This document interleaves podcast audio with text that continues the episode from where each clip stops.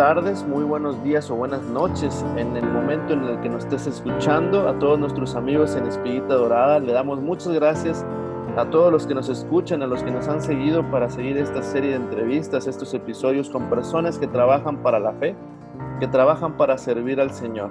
Tenemos ahorita a una persona, un invitado muy especial, que esta persona viene de Estados Unidos, específicamente creció en el área de Nueva York, viene de la diócesis de arquidiócesis de Brooklyn, pero está haciendo ahorita su labor eh, como, como, como su, su, sacerdocio, su ministerio en la ciudad de Saltillo, Coahuila, y tiene una tarea, una tarea muy, muy importante y que a la vez que, que presenta muchos retos, que es el capellán de, de las prisiones en Saltillo. Tengo el gran gusto de tener en Espiguita Dorada al padre Robert Coogan. ¿Cómo está, padre? José, pues muy, muy bien. ¿Y cómo está? Muy bien, gracias a Dios. ¿Cómo está el clima, ¿El clima? El clima acá está precioso, padre. Ahorita está haciendo un sol con un fresco precioso. Y sé que en Saltillo también ahorita está agradable el clima, ¿verdad?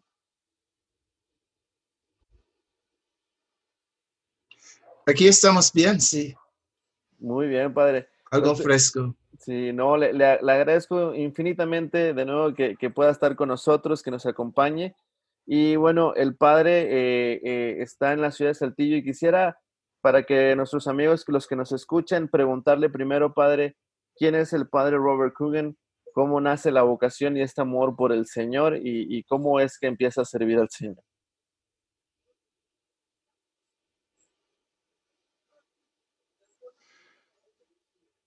Pues sí, yo nací en el municipio de Brooklyn, parte de la ciudad de Nueva York, o, aquí dicen delegación, la delegación de Brooklyn, en Nueva York. Uh, mi papá, un hombre muy devoto, que desde su niñez participó en la misa absolutamente cada día de su vida. Y uh, cuando yo era niño, él me invitó a acompañarlo junto con mis hermanos y hermanas. Somos en total 14 hermanos. 14 hermanos. 7 hombres, 6 mujeres. Tengo un hermano, uh, Tomás, que sí es, es sacerdote allá en la diócesis de Rockville Center, en las afueras de Nueva York. Y uh, pues sí crecí en una familia de mucha fe, con una gran devoción a la misa y uh, a la Eucaristía. Tuve la oportunidad de atender una prepa de jesuitas y una universidad, la Universidad Fordham, allá en Nueva York, de los jesuitas. Y uh, yo entré a la universidad en 1970, a los 17 años. Okay. Y uh, era apenas cinco años después del Segundo Concilio Vaticano. Y en el Segundo Concilio Vaticano, la iglesia abrió increíbles espacios para laicos, como eso que usted, José, está haciendo. Oh. ah, ¿Dicen José, dicen Gilberto o qué dicen? Eh, me conocen de las dos maneras, padre, José o Gilberto, como usted me quiere. Sí, sí, sí, sí. Me dice, pues apenas nos estamos conociendo. Exacto. Electrónicamente. Sí con esta bondad de, de, de, las conferencias en línea. Y yo quedé con el interés de uh, poner en acción esta visión, el laico comprometido. Era algo muy nuevo en la iglesia. Y uh, en la universidad yo saqué una licenciatura en teología con el propósito de vivir como laico comprometido y de 74 hasta um, 86, yo trabajaba en el mundo de diseño gráfico. Hoy en día diseño gráfico es mucho de com- computadora. Sí. En aquel, entonces era de puro a mano. Uno tenía que poder dibujar y, y hacer las hacer todo con mucha precisión y Sí. ah, requería mucha matemática. Pero sí descubrí que tenía un talento por eso y eso yo me dediqué. Y un día, en 86, ah, esta vida ya no me satisfaba. O sea, yo ofrecí catecismo a los niños de la parroquia, fui lector en la iglesia, fui voluntario en ah, los albergues para las personas que viven en la calle y otras actividades en que se puede un laico y con mucho gusto me gustaba hacerlo. Y yo, yo me mantenía a mí mismo con el diseño gráfico. Pero un día estuve arreglando mis muestras, porque para poder trabajar se muestra el trabajo anterior y se consigue o no se consigue el trabajo. Ya tenía más que 10 años en el diseño gráfico y estuve seleccionando los ejemplares, los mejores ejemplares para mostrar a conseguir más trabajo. Y la cosa más curiosa del mundo pasó. En vez de sentir una gran satisfacción a, a ver mis mejores obras, yo sentí un vacío. En un momento se fue todo mi interés en el diseño gráfico. Como si de este momento en adelante no tenía la menor deseo de levantar un lápiz, Ok. Que era una fuerte crisis. Sí. Y estuve en mi estudio con todas mis materias alrededor, con la mesa donde yo trabajaba aquí a un lado. Y ah, entré en un pánico. ¿Qué voy a hacer? sí, ya no padre. quiero hacer eso. ¿Qué voy a hacer? Y decidí hacer una lista de todas las posibles opciones. Hice una lista muy larga con cosas, cualquier profesión y cosas absurdas. Astronauta, Oh. ¿a poco? Vaquero, deportista en en las- los Juegos Olímpicos. Porque la cosa es que como diseñador, tal vez no era posible ser un deportista en los Juegos Olímpicos, pero tal vez era posible que dirijo mis talentos a publicaciones de deporte Ok. o publicaciones de la ciencia o otra cosa así. Entonces, por absurdo que parecía, estuve apuntando profesiones y profesiones y ninguno me llamó la atención. Ah, pues ahora qué. Y llegó una voz que me decía, pues no pusiste que me quieres seguir. Una voz en mi interior, pero con una claridad, una claridad. Y yo respondí, pues he intentado seguirte. Sí. Si tienes otro plan, estoy dispuesto. Y dije sí a una invitación que no entendí. Y con eso, nada cambió, nada cambió.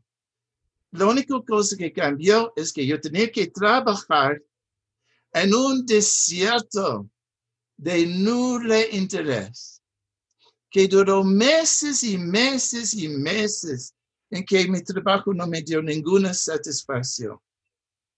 Y yo, ¿qué está pasando? ¿Qué está pasando? ¿Qué es eso? Y tuve un director espiritual y con mi director espiritual yo estuve ya llorando de frustración. Pobre hombre. Un este sacerdote me aguantaba. Y yo hablando con él y explicando la situación. Y ah, él quiso para su trabajo, él trabajaba en una universidad y quiso para su publicidad algo como un logotipo. Dijo, quiero algo como el buen pastor Jesús con un Con el borrego. cordero en sus hombros con el cordero, perdón, sí. y estilizado como estilo de los iconos que utilizan los orto- ortodoxos. También la Iglesia Católica Oriental utiliza los iconos. Sí. Entonces, yo dije, ah, fácil.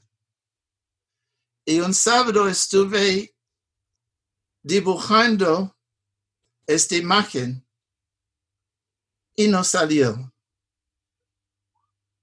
No salió. Bueno, intenté de nuevo. No salió. Intenté de nuevo. Y frustrado tiré todo al suelo y salí de la casa, pero con un enojo. Y fui al parque. Y era primavera, era alrededor de la Pascua. Y fui al parque. En el parque había el primer árbol floreciendo, como aquí en Saltillo, en, lo primero en la primavera es que empiezan a florecer los duraznos.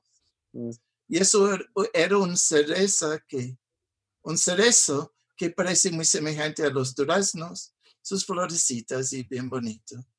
Y estuve frente al, al árbol disfrutando de mi autolástima. Mira qué bonito este árbol y yo no puedo ni disfrutar de este hermoso árbol. Pobre de mí, con violín. No más que no tenía violín. Lo único que faltaba era el violín al fondo. Lleno de autolástima. Y desde la nada, un señor mayor que yo ah, empezó a hablar. Yo no estuve hablando en voz alta, sino era una conversación interior. Y dijo, mira, qué hermoso este árbol.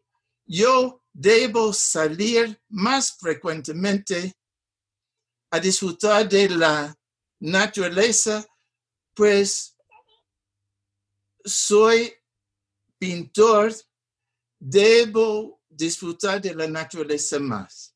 Y yo pensaba, este loco de dónde viene y por qué me está molestando.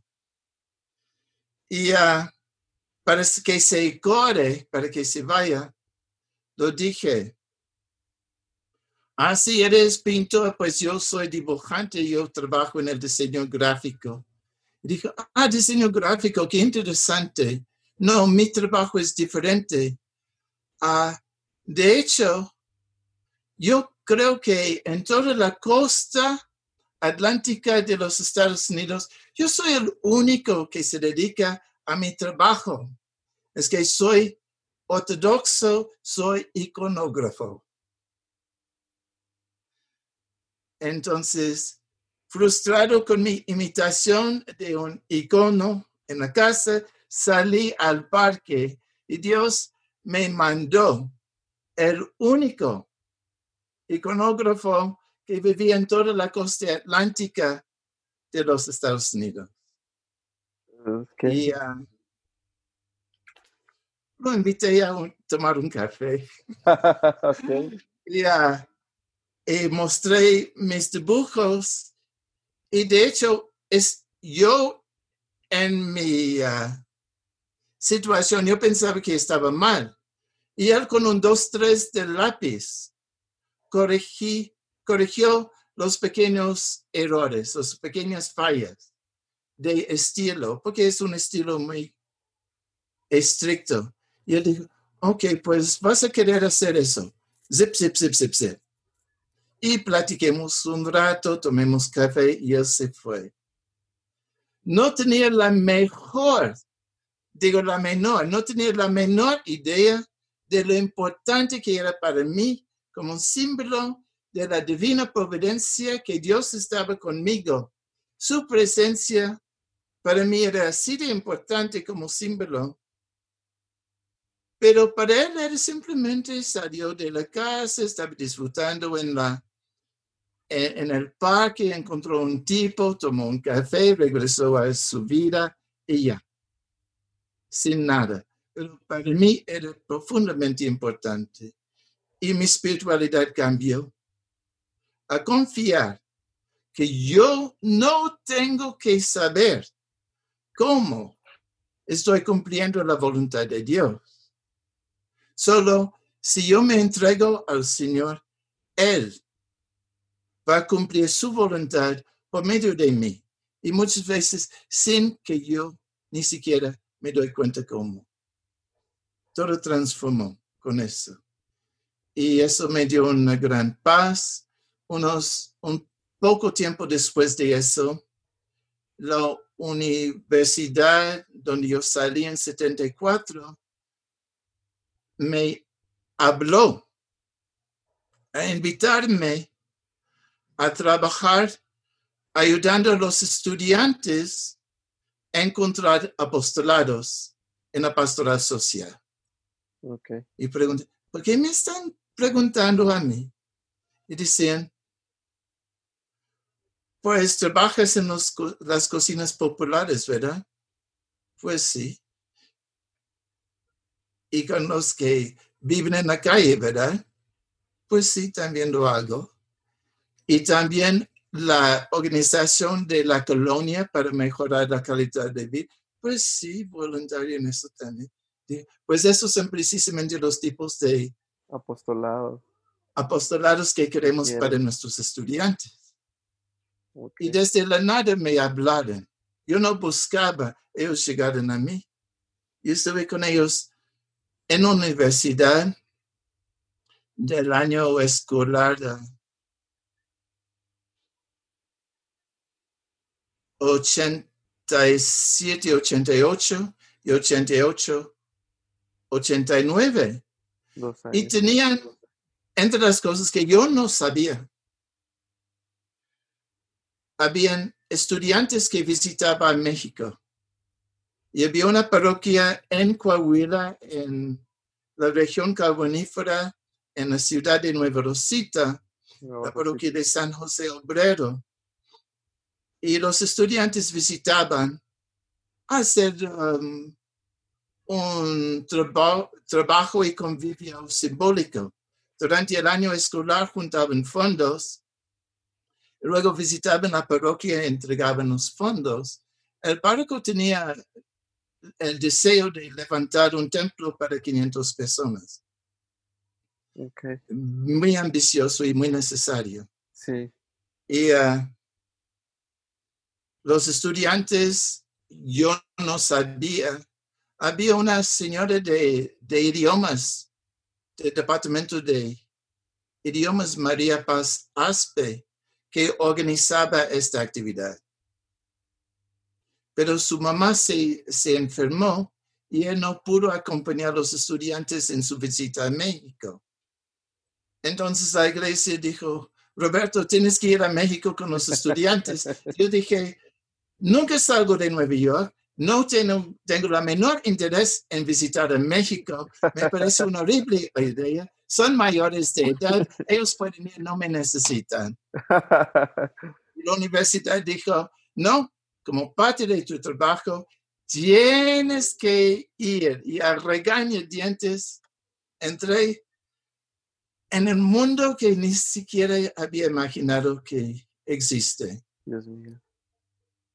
Y en la segunda visita con los estudiantes, descubriendo una nueva espiritualidad, un increíble sentido de generosidad de las personas de la región carbonífera, un gran espíritu de comunión entre gente muy sencilla, de, de clase minera.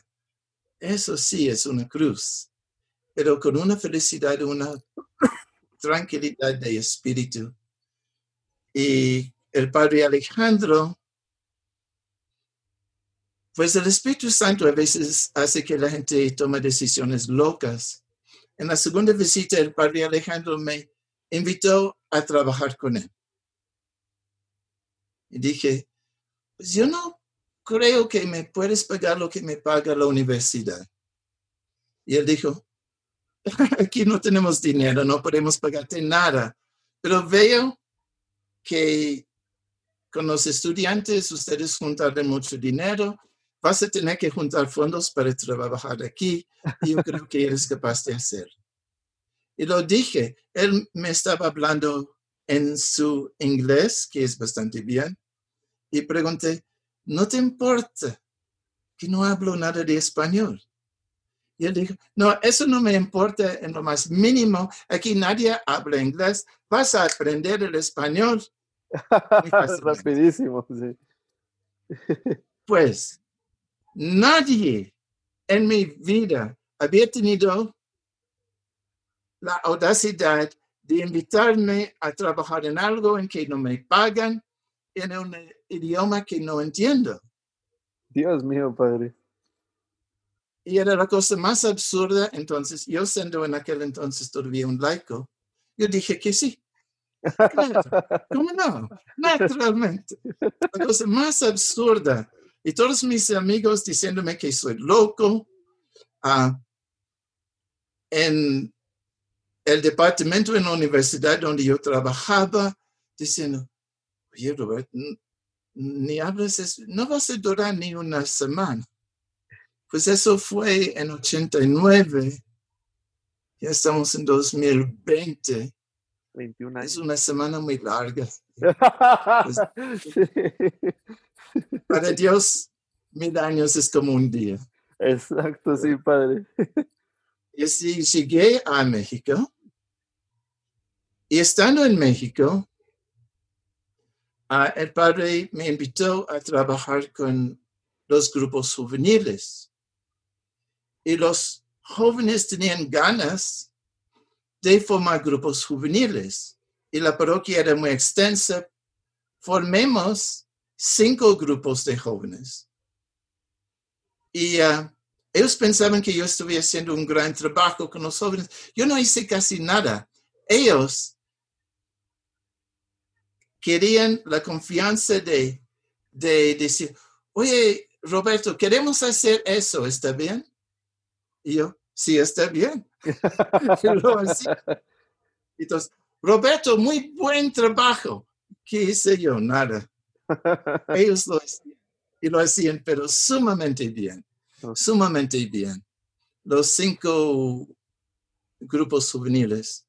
Y yo caminaba de una parte de la parroquia a otra parte y era muy extensa el área.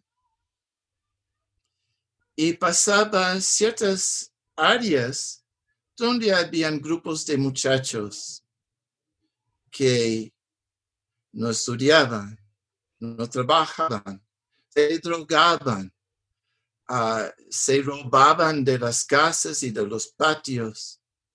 Y ah, pues yo, siendo de Nueva York, ¿qué de nuevo en eso? Es normal. Entonces, yo me puse a, a convivir con ellos. Cuando yo pasaba, yo los saludaba. Y había un grupo en que uno de los personajes era, era muy simpático. Y pasé saludando a los muchachos y esta figura no estaba presente. El siguiente día tampoco estaba presente. La siguiente vez que pasé, no ¿dónde está fulano? Y me dicen, oh, está en el hotel, en Sabinas. Sabinas es el siguiente pueblo. Y yo pensaba, ah, está en el hotel, está, está, le dieron trabajo, ok, encontró un trabajo y se reían. Dijo, no, el hotel es el penal. Oh, el penal. El penal. Y dicen, oye Roberto, debes visitar el penal. Sí, sí, conoces muchos en el penal. ¿A poco? Sí, uh, compro unos cigarros y uh, compra Nescafé y haga pequeñas bolsitas de Nescafé para regalar cuando estás adentro. Ok. Y pregunté dónde está el penal, cómo se llega y todo eso. Y empecé a visitar el penal. Y llegué, hay unos filtros para entrar y uh, esperando poder pasar y las autoridades no me conocían. En aquel entonces, eso fue en como 1990, sin la presencia de crimen organizado ni nada, y un penal chiquito de como 100, 100 menos que 100 internos. La, la seguridad no estaba muy, muy fuerte.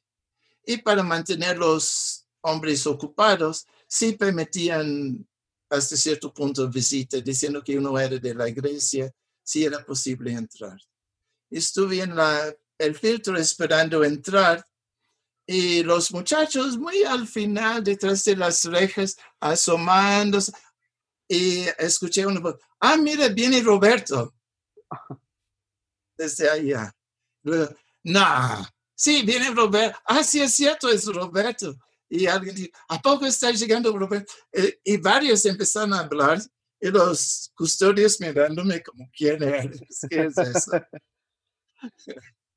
Y decidieron revisarme muy, muy bien qué es eso, qué, cuál es su intención. Entré y distribuí mis regalitos era mi primera visita a un penal. Y con el paso del tiempo, en los siete años antes de entrar en el seminario, en que estuve en la región carbonífera, sí yo entré en la pastoral penitenciaria como un laico.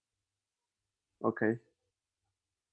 Y después de siete años en Nueva Rosita como laico comprometido trabajando con jóvenes y presos, uh, mi papá se enfermó yo regresé a Estados Unidos, tenía que conseguir algún trabajo y fui a Caritas a ver si había un puesto para alguien como yo. Y el sacerdote frente a Caritas me estaba mirando muy, raro y dijo, sí, con tu experiencia y que eres bilingüe, sí tenemos necesidad, pero tengo una fuerte duda y dijo, ¿por qué no eres sacerdote?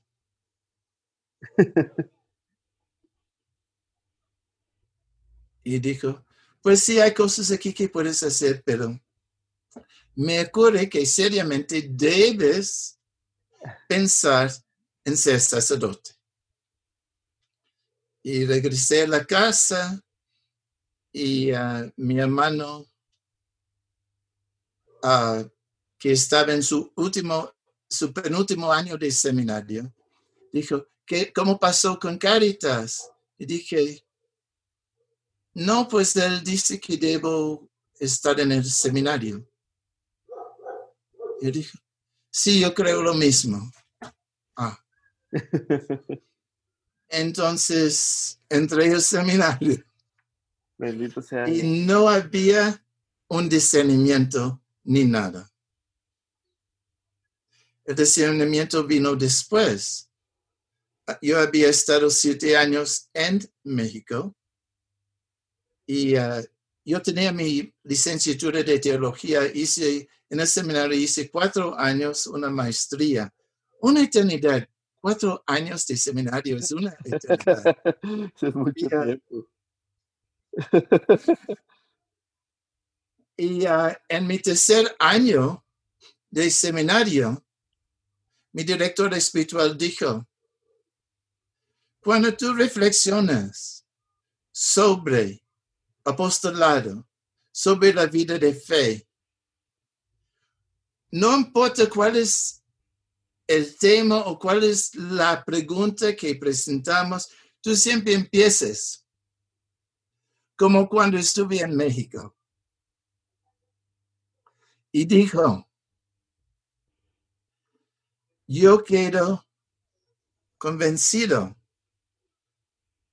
que debes considerar un regreso a México.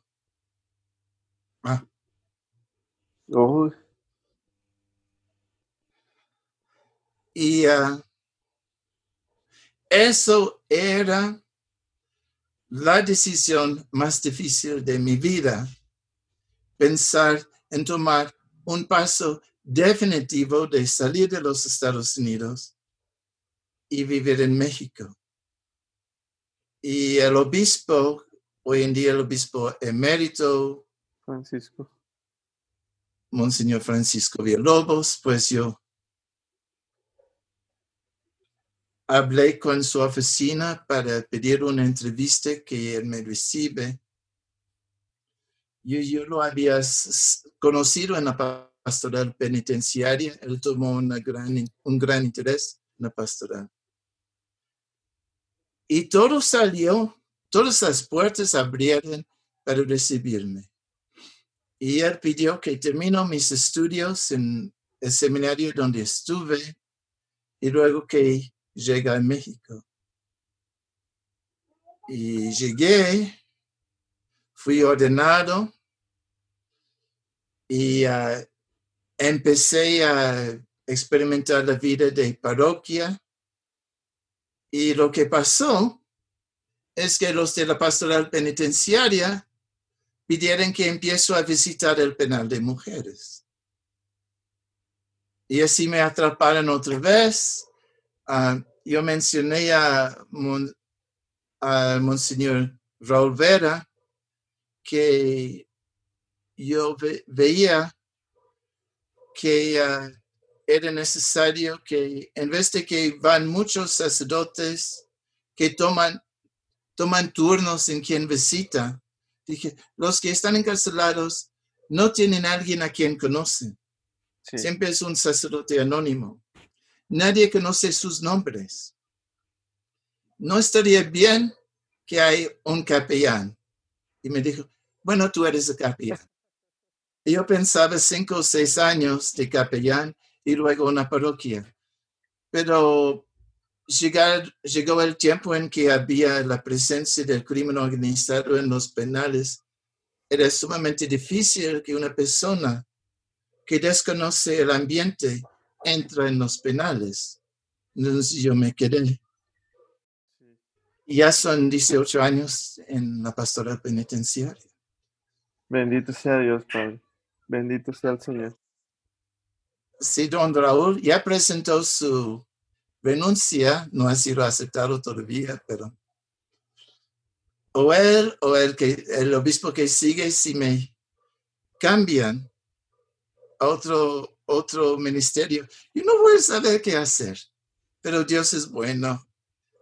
El padre Josué, uno de nuestros sacerdotes, dijo, pues yo estuve en seminario y cuan- cuando me pusieron en una parroquia, tenía mucho miedo, pero estoy encantado. Donde sea, Dios ayuda a uno. Sí, Entonces. Que venga lo que venga. O sea, no estoy, Sí, Padre. no es no, que a fuerzas tengo que estar en la penitenciaria, pero de hecho toda mi vida de es. sacerdote y antes de laico, ha he dejado una fuerte impresión en mí.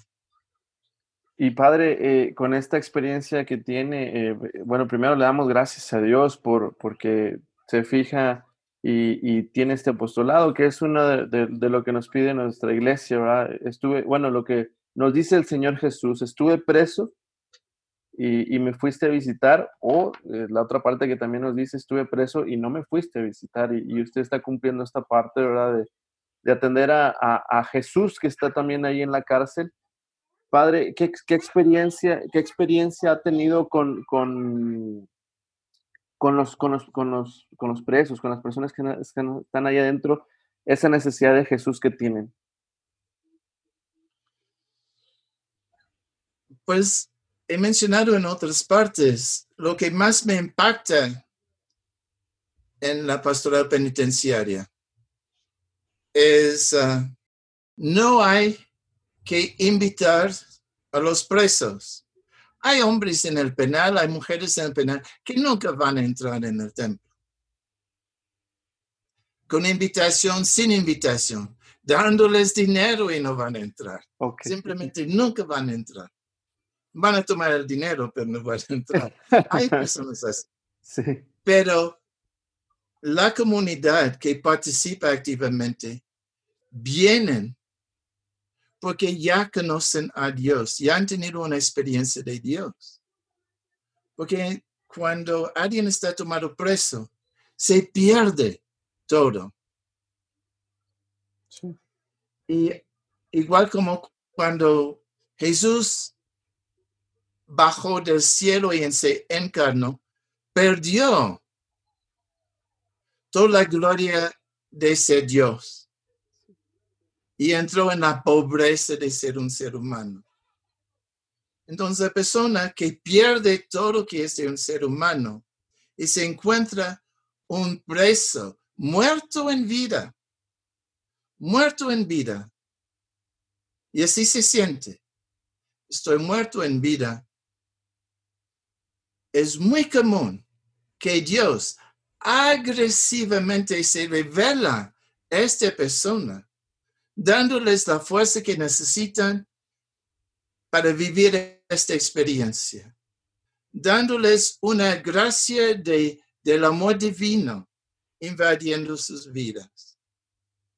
Y después de una experiencia que los sarandea de esta manera, se acuden al templo quieren dar un poco más forma a la que esta experiencia que ya tienen. Entonces, sí, es muy impactante, es muy enriquecedor convivir con personas en la cárcel. Claro que lo primero que anhela uno es, quiero que esta persona muy pronto esté en la calle. Sí. Deja este infierno de cárcel. Pero qué bueno que ya conozco a estas personas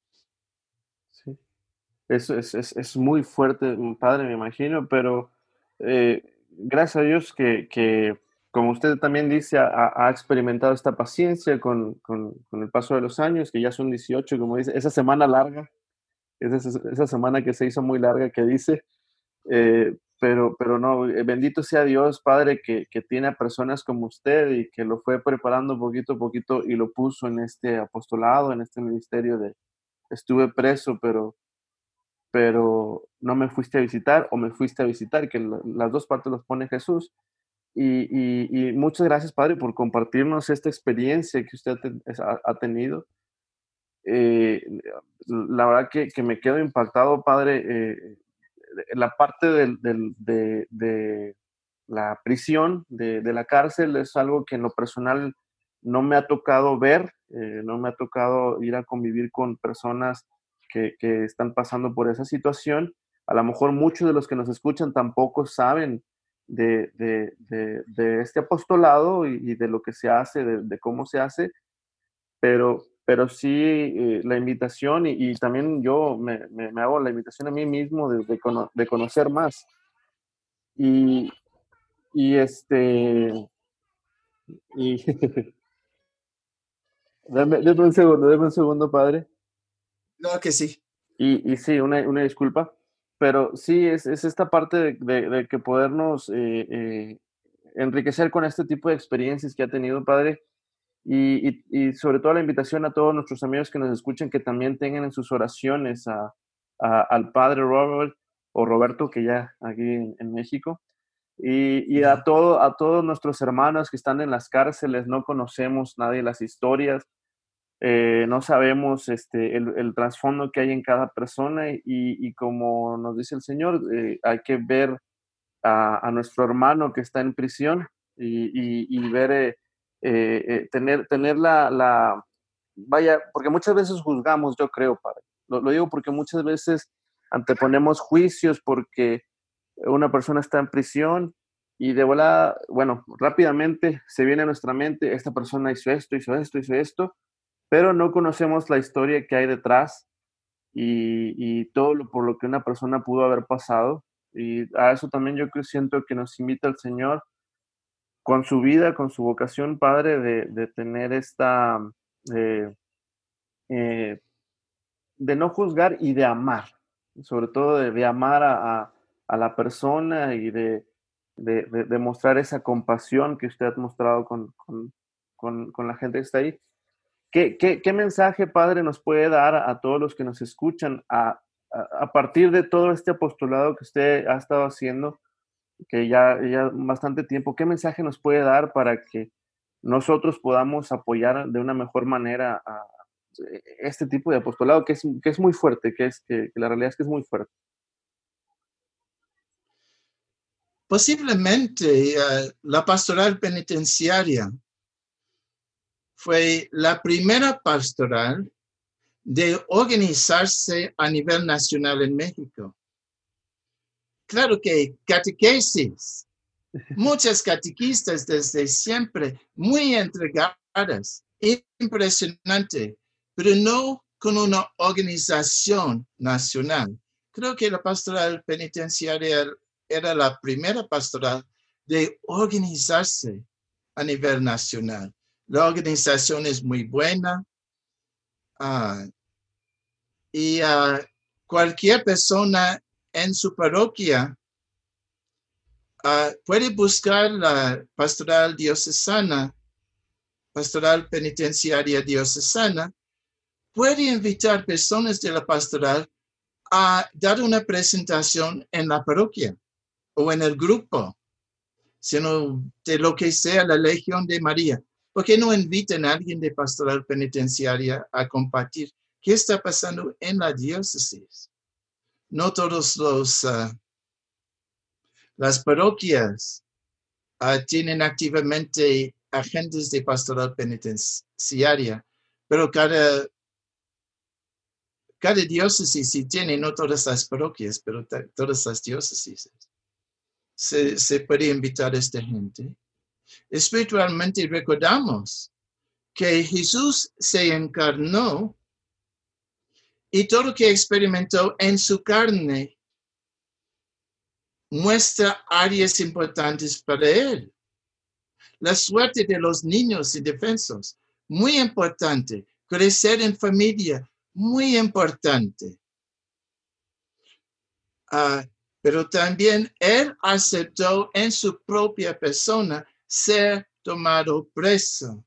Eso es una identificación inmediata y fuerte con los encarcelados. Era un obrero muy importante. Todas estas áreas son las áreas en que Jesús mismo está señalando que forman parte importante en la experiencia del reino de Dios. Y uh, todos los apóstoles fueron encarcelados, que tantos de los profetas y patriarcas uh, fueron encarcelados en un momento u otro, el patriarca José, ¿verdad? El profeta eh, Daniel, Ezequiel, Noah, Jeremías, que fueron encarcelados, uh, Juan Bautista, tantos encarcelados en esto. No se puede leer la Biblia sin notar los muchos encarcelados. Entonces, creo que vale la pena en nuestra espiritualidad, donde sea que estamos, en catecismo, en pastoral familiar, donde sea que estamos, que cultivamos una cierta sensibilidad. Los encarcelados tienen familias, viven en nuestras sociedades, en nuestras comunidades, están enfrentando situaciones. Entonces, ah, donde sea que estamos en la iglesia, viviendo como iglesia, como pueblo de Dios. Ah, creo que está bien cultivar una sensibilidad ante la realidad carcelaria. Hay cosas, injusticias y crueldades que aparecen en los penales porque el pueblo no quiere saber de los penales o qué pasa en los penales.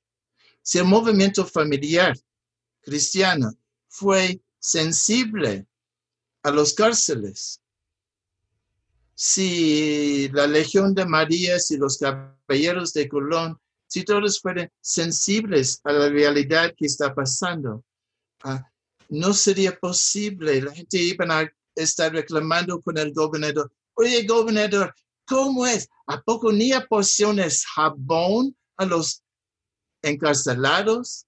¿A poco no tienen medicina para los encarcelados cuando se enferman? ¿Qué es eso? ¿A poco usted, gobernador, permite que hay uno por otro custodio que golpea a los encarcelados? ¿Cómo puede ser? La situación cambiaría. Eso sí, el pueblo de Dios está consciente. Eso en sí puede formar grandes cambios en la vida de los encarcelados. Y recibirlos cuando salen como parte de la comunidad. Y se ve cuando alguien sale del penal, uno intenta ayudarlos a poner en orden su vida. La casa donde estoy es casa para exadictos que no tienen a dónde ir. Ahorita tengo dos conmigo, uno salió apenas ayer. Y eh, se da cuenta los, este hombre está viviendo una vida con obstáculos casi insuperables. Solo, un hombre solo no puede superar estos obstáculos. Un hombre que es miembro de una comunidad, sí. Pablo, San Pablo dice en 2 Corintios, no hay una dificultad, no hay una tentación que no puedes superar. Pero no está diciendo como individuo, está diciendo como pueblo de Dios. Un miembro del pueblo de Dios en una situación de crisis puede superar la crisis si la comunidad realmente es cuerpo de Cristo.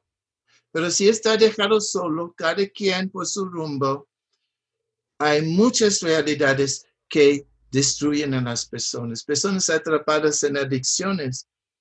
Uh, ayudé a en 94 a fundar una casa para drogadictos que hoy en día es parte de un grupo de cinco casas funcionando muy bien para drogadictos.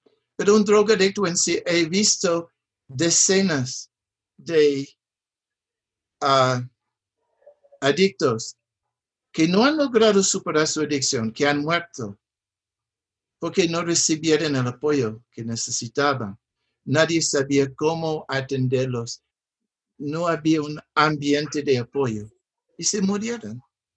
No todos tienen la suerte de encontrar una casa, no todos tienen una familia sensibilizada para ayudarlos a entrar en una cultura, de rehabilitación.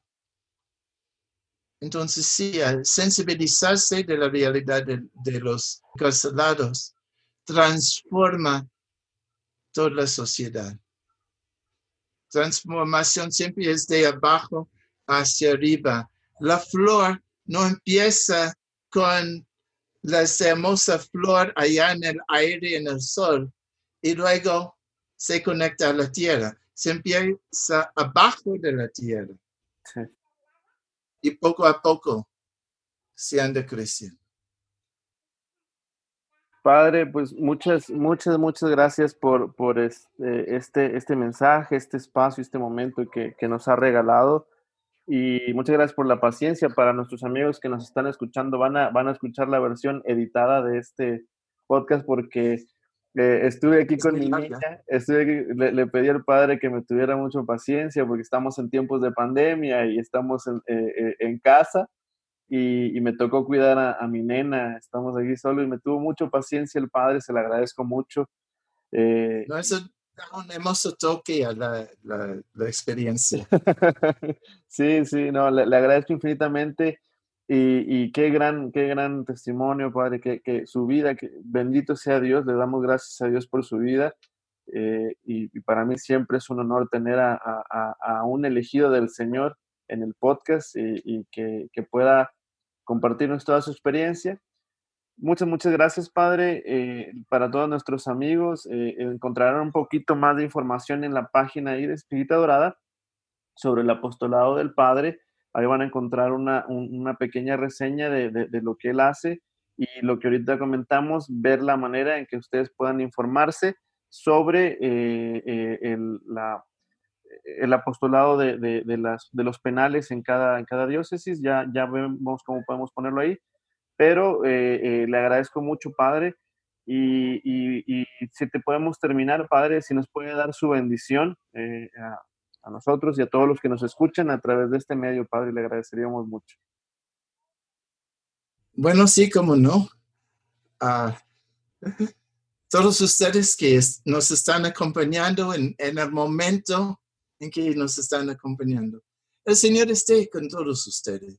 Y con su espíritu. La bendición de Dios Todopoderoso, Padre, Hijo y Espíritu Santo, descienda sobre ustedes y sus familias y sus parroquias y permanezca para siempre. Amén, Padre. Muchas, Amén. muchas gracias y muchas gracias a todos los que nos escucharon. Que tengan excelente día y nos vemos en otro episodio. Esperamos que hayan disfrutado mucho esta plática como nosotros la disfrutamos. Que el Señor los bendiga. Muchas gracias. Muchas gracias, José.